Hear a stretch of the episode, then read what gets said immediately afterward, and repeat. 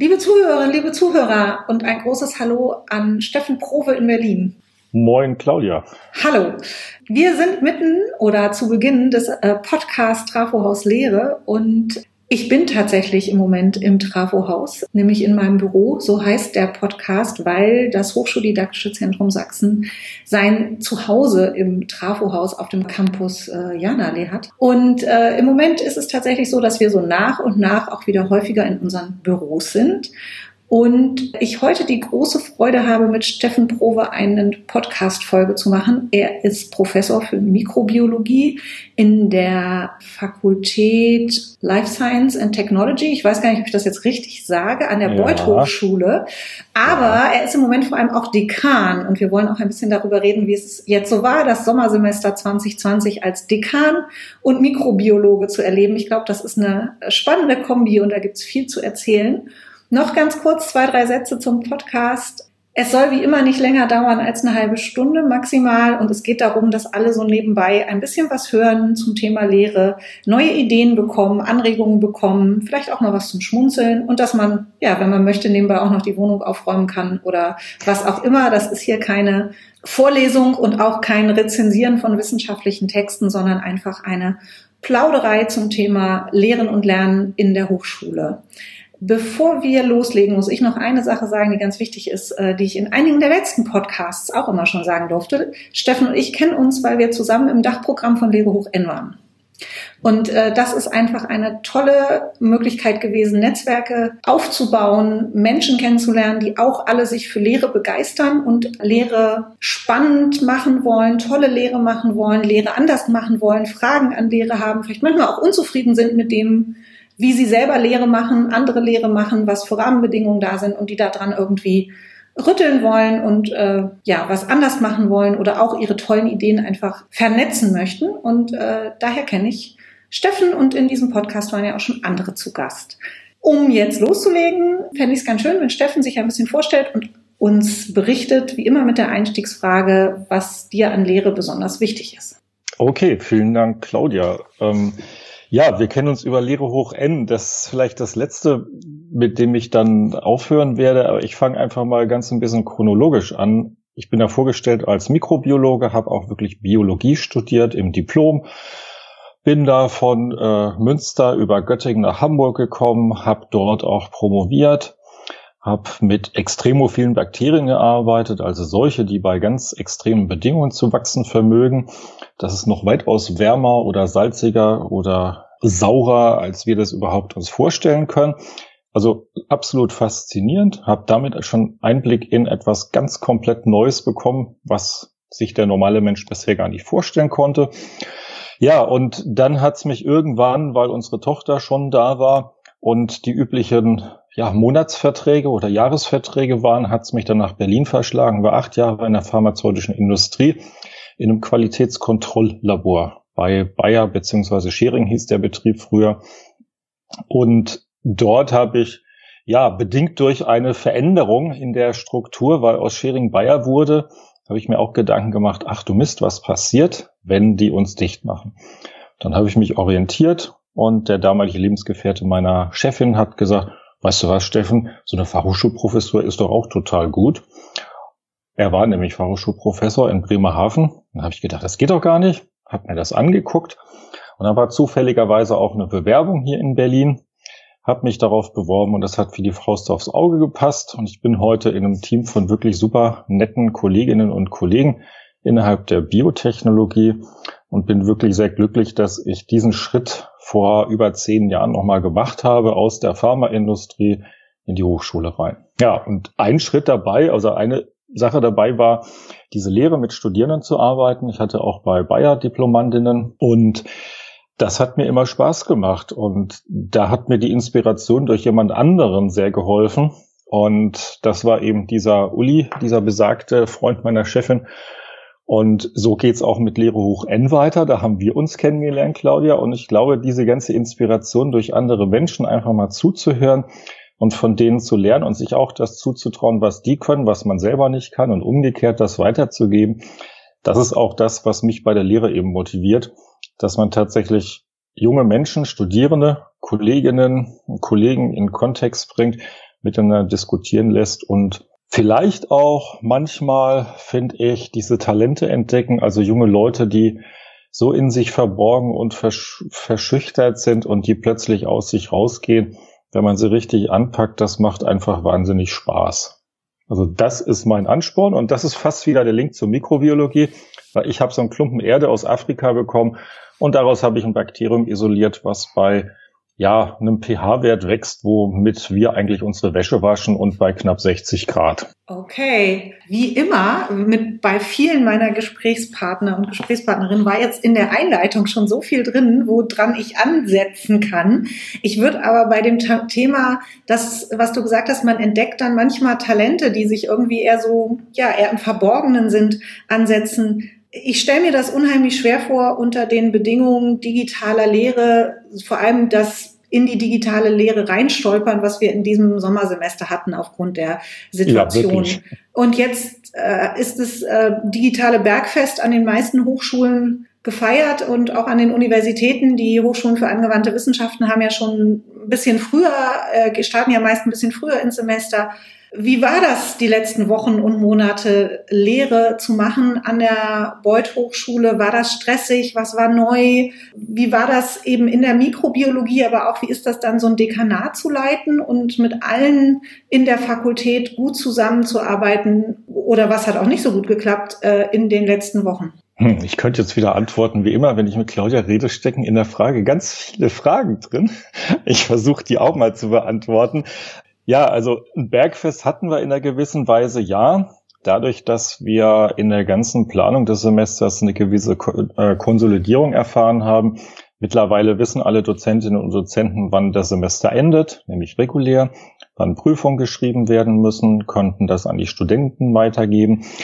Und ja, was die Labore betrifft, in der Mikrobiologie haben wir erst letzte Woche begonnen, tatsächlich mit Laborübungen, weil wir das jetzt erst erlaubt bekommen haben, dass wir mit zum Beispiel 22 Nicht-Personen, sondern jetzt mittlerweile mit acht Personen im Labor sind. Statt zwei Wochen ist das ganze Praktikum auf eine Woche zusammengekürzt. Ähm, wir haben nicht etwa drei Praktikumsgruppen, haben, sondern haben dadurch wirklich acht bis neun Praktikumsgruppen und das muss alles irgendwie organisiert werden. Da bin ich ganz glücklich, als dass ich als Dekan an der Stelle eigentlich mich ein bisschen mehr als Dompteur wahrgenommen habe und den Leuten in den Studiengängen letztendlich immer die Maßgabe geben durfte, versucht das bitte gemeinsam als Studiengang kooperativ zu organisieren, mit Mitarbeitenden zusammen, mit Studierenden, damit eine verbindliche Rahmenplanung geschieht. Und da bin ich sehr, sehr froh, dass auch wirklich diese Kolleginnen und Kollegen das alle so aufgenommen haben und auch die Studierenden durch so eine Kommunikation dann auch wussten, wo es lang geht. Und da muss ich sagen, da bin ich halt als einer, der da den Kopf auf hat als Dekan. Ne, Kopf? Nee, den Kopf habe ich zum Glück manchmal auf. Manchmal ist es wirklich so, dass einem der Kopf fehlt. Ähm, aber dass ich da einfach auf diese, auf diese vertrauliche äh, Kommunikation mit meinen Kollegen und Kolleginnen zurückgreifen durfte.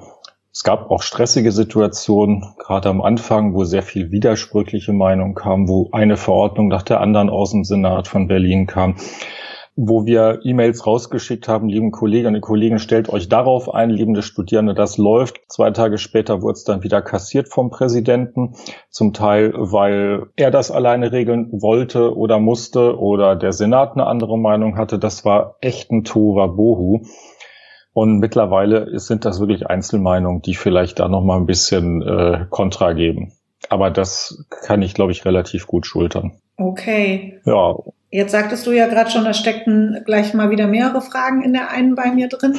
Ich setze trotzdem schon mal da an. Ich, wir haben auch eine Podcast-Folge gemacht, schon vor einigen Wochen, wo auch jemand sagte, wäre es nicht ganz klug gewesen, wir wären erstmal ein bisschen langsamer und nicht so hektisch in die Zeit gestartet. Äh, Habe ich das bei dir auch gerade richtig rausgehört, dass du eigentlich im, in der Rückschau auch dafür plädieren würdest, ein Schritt langsamer wäre vielleicht auch ganz gut gewesen. Also sich erstmal Ruhe und Zeit nehmen, um gewisse Entscheidungen zu treffen, anstatt eine Verordnung nach der anderen, die sich dann zwei Tage später schon wieder relativiert hatte oder verändert hatte? Naja, Zitat hätte, hätte Fahrradkette. Ich glaube, in der Situation, wo auch unsere Virologen, also ich bin Mikrobiologe, kein Virologe, ich muss mir da ganz klar abgrenzen, äh, unsere Virologen ganz klar halt auch erstmal wissen mussten, was los ist. So eine Pandemie ist nicht ein alltägliches Ereignis, das ist ein Jahrhundertereignis. Und ich glaube, da ist es nur gut, immer mal wieder, wie es in der Wissenschaft üblich ist, bei ganz neuen Dingen neues, neue Thesen zu entwickeln, Neues auszuprobieren und dann dieses Fail again, try again, fail better zu machen und dadurch sich iterativ einer besseren Lösung einfach zu nähern. Und ich glaube, das ist auch ein Prozess, den viele mitgemacht haben. Das einzige Schwierige war dabei einfach immer die Kommunikation. An wen muss ich was, wie kommunizieren? Und das war am Anfang recht holprig. Mittlerweile ist es so, dass wir uns auch mit dem Präsidium und als Dekanerunde, also wir haben eine regelmäßige Dekanerunde, da uns auch unwahrscheinlich sehr gut zusammengefunden haben. Vor allem in, äh, in der Dekanerunde und da auch das Präsidium an manchen Stellen einfach mal ein bisschen treiben und oder stützen dürfen. Und der Prozess hat jetzt auch stattgefunden. Insofern sind wir jetzt einmal über den großen Berg hinweg, deshalb wie bei der Pandemie, mhm. und hoffen, dass der zweite Berg nicht kommt. Aber ich sag mal, das Wintersemester kommt ja noch. Das wird auch noch mal lustig.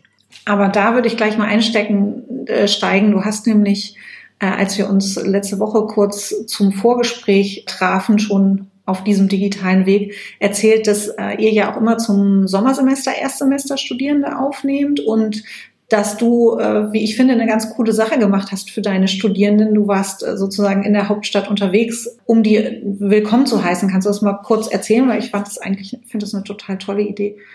Ach ja, das war so eine spontane Idee von meiner Frau, die gesagt hat, komm, jetzt ist Ostermontag, da ist nichts los in der Stadt, lass uns mit dem Fahrrad rumfahren. Es war auch so. Es war wirklich tote Hose überall. Es war wunderbares Wetter. Und dann sind wir so durch Berlin gefahren. Währenddessen kam mir die Idee, ah, ich muss ja noch ein Video machen für die Erstsemester.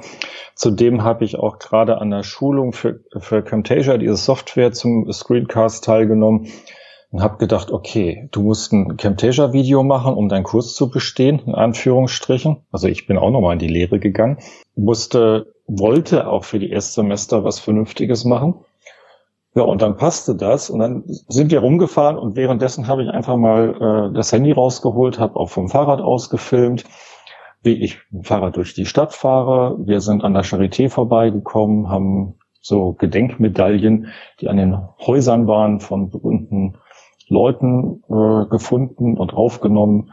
Und ich habe mich neben Robert Koch gestellt, eine Statue. Robert Koch ist ja eine, einer der bekanntesten Mikrobiologen, den es gab, der auch die Mikrobiologie sehr geprägt hat.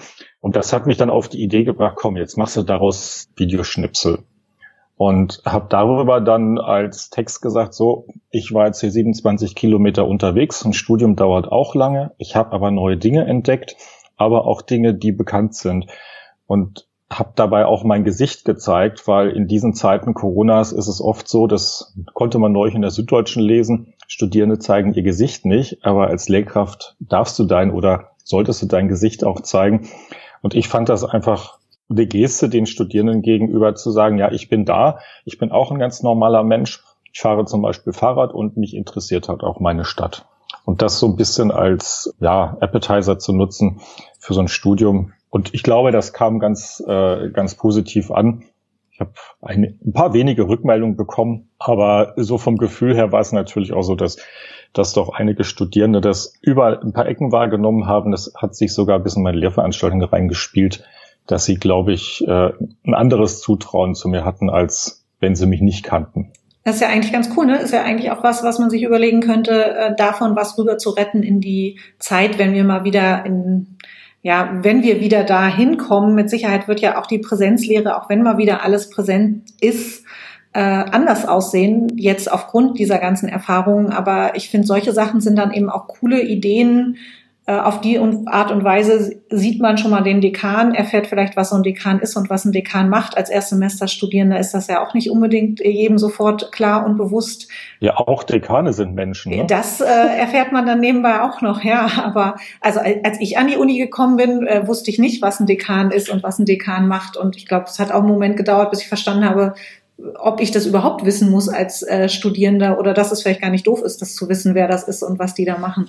Aber ähm, das äh, ist noch ein ganz anderes Thema. Also deswegen, ich finde, das sind so, hört sich nach einem, einer coolen Sache an, die man auch in die nach äh, Pandemie-Lehre ähm, rüber retten sollte, solche, solche Aktionen. Ja, also über die Sache kamen ich natürlich auch andere Ideen und meine Kolleginnen und Kollegen haben parallel auch Videos gemacht oder haben von Studierenden Videos erstellen lassen und so haben wir uns da durch dieses neue Medium auch gegenseitig befruchtet. Und ich glaube, das war so ein Stimulus für alle. Mach einfach, probier es aus und zeig Gesicht, zeig, dass du als Lehrkraft offen bist. Und dadurch habe ich die Erfahrung gemacht, dass auch Studierende viel offener mit dem Thema umgehen und nicht so schüchtern eine erwartete ähm, einen erwarteten Beitrag bringen in so einer äh, seminaristischen Unterricht, sondern dass sie tatsächlich auch mal die Chance wahrnehmen zu sagen, okay, jetzt mache ich mal was Lustiges und was Freches. Neulich haben nämlich ein paar Studierende für eine Thema Desinfektion, das ist ja auch wieder wichtig zu Corona, das hat denen, glaube ich, bei der Verarbeitung auch geholfen, haben die ein kleines Intro-Video gemacht und da haben sie ein paar Screenshots von meiner Online-Vorlesung gemacht, wie ich da ähm, mein Gesicht zeige. Das war relativ lustig. Die haben halt einfach mein Gesicht gescreenshottet und ein anderes Foto genommen und das in das Video eingebaut. Und äh, ich finde das genial, wenn die dieses Zutrauen haben, dass ich das gut finde. Und das zeigt mir auch wiederum, dass ich einen gewissen Zugang zu ihnen habe, trotz dieser Online-Situation. Ne? Ja, jetzt ist es ja aber auch so, dass ähm, so die Situation von Studierenden und Lehrenden also Studierende unter Studierenden, Lehrende unter Lehrenden, das geht ja zum Teil auch ganz schön weit auseinander. Und das ist, glaube ich, in diesen Corona-Zeiten als Phänomen vielleicht auch nochmal größer geworden und umso schwieriger dann auch diese sehr heterogene Gruppe ähm, so in so einer Fakultät zusammenzubinden und zusammenzubringen. Wie siehst du das? Ja, also das sind diese zwei Erfahrungen. Einerseits die Studierenden, einerseits die Lehrenden. Also ich fange mal bei den Lehrenden an, weil die sind einfacher zu handhaben. Das sind eigentlich Menschen, die in der Regel als hauptamtliche Dienstkräfte einen sicheren Job haben und dann teilweise doch auf einem relativ hohen Niveau meckern, dass sie jetzt eine Online-Vorlesung machen müssen. Und andere, die rennen los und haben schon alle fünf äh, digitalen Tools ausprobiert und erzählen uns anderen, wie das geht, zeigen uns bei Online-Besprechungen im Kollegium, dass man in Moodle ein Etherpad macht und Abstimmung macht und wie das geht. Und der eine hat mir vor meiner Vorlesung, meiner ersten digitalen Vorlesung, hat er mir abends um halb zehn noch mal schnell eine halbe Stunde Unterricht gegeben. Total süß. Ich war nämlich richtig aufgeregt bei meiner ersten Online-Vorlesung. Und das hat uns äh, sehr geholfen. Ja, es gibt halt ein paar Extreme bei den Kollegen, die alles immer für bare Münze nehmen, die teilweise eben in alle gesellschaftlichen Bereiche hineinragen, bis hin zu naja, ich würde nicht sagen Verschwörungstheorien, aber die, sag mal, seltsamen Theorien anhängen, die ich als Mikrobiologe und Biologe halt einfach nicht so ganz nachvollziehen kann. Und ähm, das durfte ich halt auch moderieren, aber da heißt es in der Regel eher Ball flach halten und am richtigen Punkt einmal auf den Tisch schauen. Bei den Studierenden ist es ein bisschen schwerer, weil da komme ich nicht ran, die sehe ich nicht, die ich nehme deren Leben nicht wahr. Ich habe außer in der SU und sonst in der Präsenz vielleicht mal ein nettes Gespräch mit jemand auf dem Gang. Aber die sind vielleicht maximal 90 Minuten präsent und dann sind die weg. Mhm. Und die Namen kenne ich teilweise auch gar nicht, weil ähm, wir zwar an der HAW immer kleine Kurse haben, wir nehmen 66 Leute pro Semester zum Beispiel in der Biotechnologie auf, ähm, aber die Namen sich zu merken ist nicht immer einfach, wenn man nur eine Lehrveranstaltung hat. Und da dann wahrzunehmen, dass eine Studentin sagte, sie kommt überhaupt nicht mit, sie hat überhaupt keinen Computer, dass über ein Asta reinkam, dass andere sich beschweren, wie sie überhaupt hier mit den ganzen Tools klarkommen, dass ihr Internet nicht funktioniert. Das war schon eine interessante Erfahrung und das ging dann auch über Twitter und über die entsprechenden Medien rund. Und dann natürlich die ganz krasse Situation, dass viele ihren Job verloren haben, kein Geld verdienen. Ich hatte auch neulich letzte Woche gerade ein Gespräch mit einer Studentin, die für viele andere sprach und auch wirklich einfach sich mal getraut hat, für andere zu sprechen dass sie halt sagte, ja, manche mussten gucken, dass sie überhaupt die Wohnung behalten, manche sind aus Berlin weggezogen, weil sie sich Wohnen nicht mehr leisten konnten, Familie mit kleinen Kindern, keine Kinderbetreuung, nebenher studieren, Studium fertig machen, weil man vorher schon Ausbildung gemacht hat, nur begrenzte Zeit hat. Das sind Situationen, die wir uns als Lehrende eigentlich in einer relativ gesettelten Situation gar nicht vorstellen können. Und auch die Lehrbeauftragten sind ein paar, die auch von diesen Jobs, von diesen multiplen Jobs abhängig sind. Ähm, das sind meistens aber Erwachsene, die vielleicht mit solchen Situationen vielleicht einen Tacken besser klarkommen. Aber der Großteil der Leute von uns, die auf der lehrenden Seite sind, ist doch eher gut ausgestattet. Insofern habe ich jetzt so wahrgenommen, dass dann sehr großer Spagat äh, zwischen den innerhalb dieser Gruppen ist bei den Lehrenden eher so ein mentaler Spagat, will ich das oder will ich es nicht? Und bei den Studierenden wirklich ein existenzieller Spagat. Und das zu moderieren, das hinzukriegen, trotzdem Lehrangebot zu machen und dass die Studierenden trotzdem auch aktiv mitmachen, das ist anstrengend, aber auf der anderen Seite aber auch gewinnbringend, wenn man mitkriegt, dass die Leute auch die Studierenden mitmachen und Spaß haben. Also ich finde, ich finde die Situation extrem und man hat halt auch nicht dieses diesen Katalysator, dass ich nach der Lehrveranstaltung mal noch eine Viertelstunde im Raum bleibe oder eine halbe Stunde, dass während einer Laborübung Studierende zu einem kommen und sagen, sie haben ein Problem, man zieht sich mal ins Zimmer zurück und unterhält sich mit denen oder junge Frauen, die mal bei der Mitarbeiterin dann im Labor waren und ihr Leid klagten ganz vertraulich, weil ich bin eine Lehrkraft und gebe Noten, die Mitarbeiterin nicht. Und solche Situationen haben wir jetzt gar nicht. Und das geht an uns vorbei. Und ich sehe da trotzdem, wir haben in der Hochschule eine Aufgabe. Wir haben die gesellschaftliche Pflicht, Leute in einer gewissen Weise zu begleiten, positiv zu begleiten und zu prägen. Und das ist digital schwerer. Das finde ich, ist, wäre jetzt eigentlich schon ein fantastisches Schlusswort gewesen, aber natürlich habe ich wieder noch was dazu zu sagen, nämlich, dass äh, auf der Ebene darüber oder daneben, dass natürlich auch nochmal ein Appell äh, vielleicht an uns Hochschuldidaktikerinnen und Hochschuldidaktiker und Mediendidaktikerinnen und Mediendidaktiker ist, auch sich dieser Herausforderung nochmal anzunehmen, denn ich glaube, diese Schwierigkeiten, Stolpersteine, die sich da gerade für Studierende aufgetan haben, werden uns auch noch einige Semester begleiten. Also es gibt die, die jetzt akut dann Probleme hatten, aber der Jobverlust zum Beispiel, das zieht sich ja noch in die nächsten Monate und Semester rein und dementsprechend werden ja Studien länger dauern, unterbrochen werden, abgebrochen werden vielleicht auch. Ähm, diesen Prozess als Hochschulen gut zu begleiten, ist, glaube ich, eine wichtige Aufgabe für uns alle. Aber gerade für die Hochschuldidaktik sehe ich auch eine Aufgabe darin, Lehrenden nochmal zu verdeutlichen, in welcher entwicklungspsychologischen Phase sind eigentlich Studierende, gerade wenn sie als Erstsemester an die Unis kommen und an die Hochschulen? Was können die überhaupt vielleicht leisten? Was können die nicht leisten? Womit sind die beschäftigt? Äh, anders als eben, wie du gerade gesagt hast, der gesettelte Lehrende, der äh, ganz anders an manche Themen rangehen kann oder auch einen ganz anderen Blick auf diese Situation und auch auf manche Themen hat. Ich glaube, dass äh, diesen Appell würde ich einfach, oder ich würde deine Aussage in Appell für uns in der Hochschuldidaktik auch ein bisschen umwandeln, da auch Unterstützungsangebote für Lehrende zu leisten, um diese, diesen Blickwinkel nochmal aufzumachen. Ja, da glaube ich, da können wir beide, äh, haben die Erfahrung von Lehre hoch N gemacht, dass du bist Didaktikerin und ich bin, sag mal, ein Pragmatiker, sage ich jetzt mal. Ich bin es böse, ne? Weil ich habe es am Anfang immer so wahrgenommen, Didaktiker ist ganz schön, ich mache da einen Kurs und fertig. Weil ich bin als, als, als Naturwissenschaftler ist man es gewöhnt, eine These zu machen, auszuprobieren, Antithese, weiterarbeiten. Und das hat alles sehr logische Zusammenhänge. Und Didaktik ist in einer gewissen Weise was Weiches. Man soll und muss auch auf Menschen eingehen, auf Befindlichkeiten. Und das muss ich auch irgendwie versuchen, in der Lehre unterzubringen. Das kann ich mit Bauchgefühl machen. Da glaube ich, habe ich auch ein ganz gutes Zutrauen bekommen durch euch anderen, die 31, die an Lehre hoch N waren, weil man so viel Input hatte. Das hat einem einfach den Rücken gestärkt. Aber auf einer anderen Seite ist es, glaube ich, auch wichtig, dass die äh, DidaktikerInnen äh, dann auch tatsächlich das wahrnehmen, dass es Leute gibt, die ganz pragmatisch rangehen mhm. müssen, weil die Fakten so sind. Und ich würde mir wünschen, dass wir hier viel öfters, wenn es wieder Präsenz ist, solche Mixed Circles haben, dass wir uns einfach zusammensetzen, einfach mal ohne fachlichen Input auf einer ganz einfachen Ebene beim Kaffee oder beim Online-Bier, haben wir ja nächste Woche, genau. ähm, dann noch tatsächlich einfach mal unterhalten, was für Erfahrungen wir haben. Und ich glaube, dieser Zugang über eine ganz einfache Ebene macht vielen Leuten äh, weniger Angst vor einer Didaktik oder vor einer Fachlichkeit. Ich glaube, da müssen wir hin. Und das ist auch das, was ich glaube, was wir mit den Studierenden machen müssen. Wir müssen zuhören.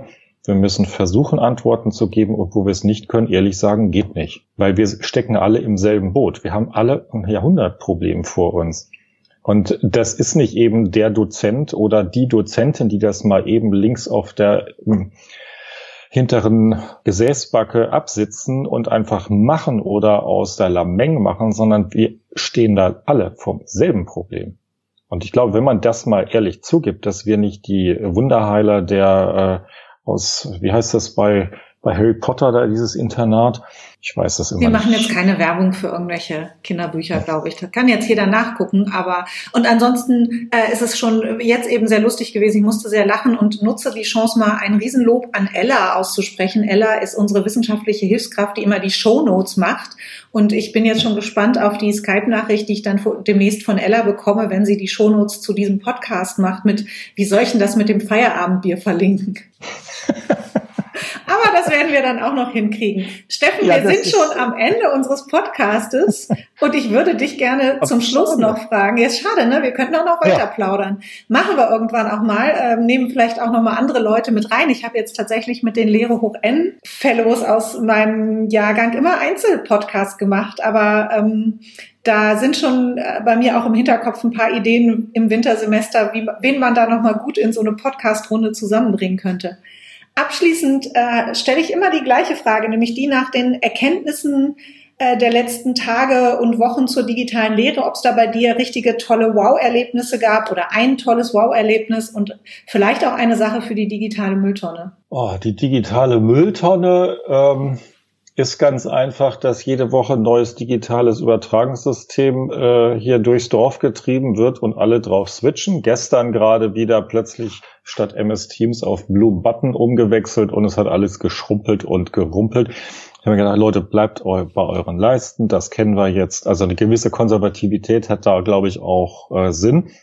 Und das Wow-Erlebnis ist, glaube ich, dass die Studierenden, die ich jetzt erlebt habe und zufälligerweise auch gestern welche auf dem Gang live getroffen habe, weil sie jetzt einen Laborkurs hatten, dass diese Studierenden einfach, glaube ich, das, was wir online machen, mit Humor auch nehmen und eben dieses besagte Video, die dann einfach gesagt haben, ja, und Herr Prove hat jetzt eine Frage dazu.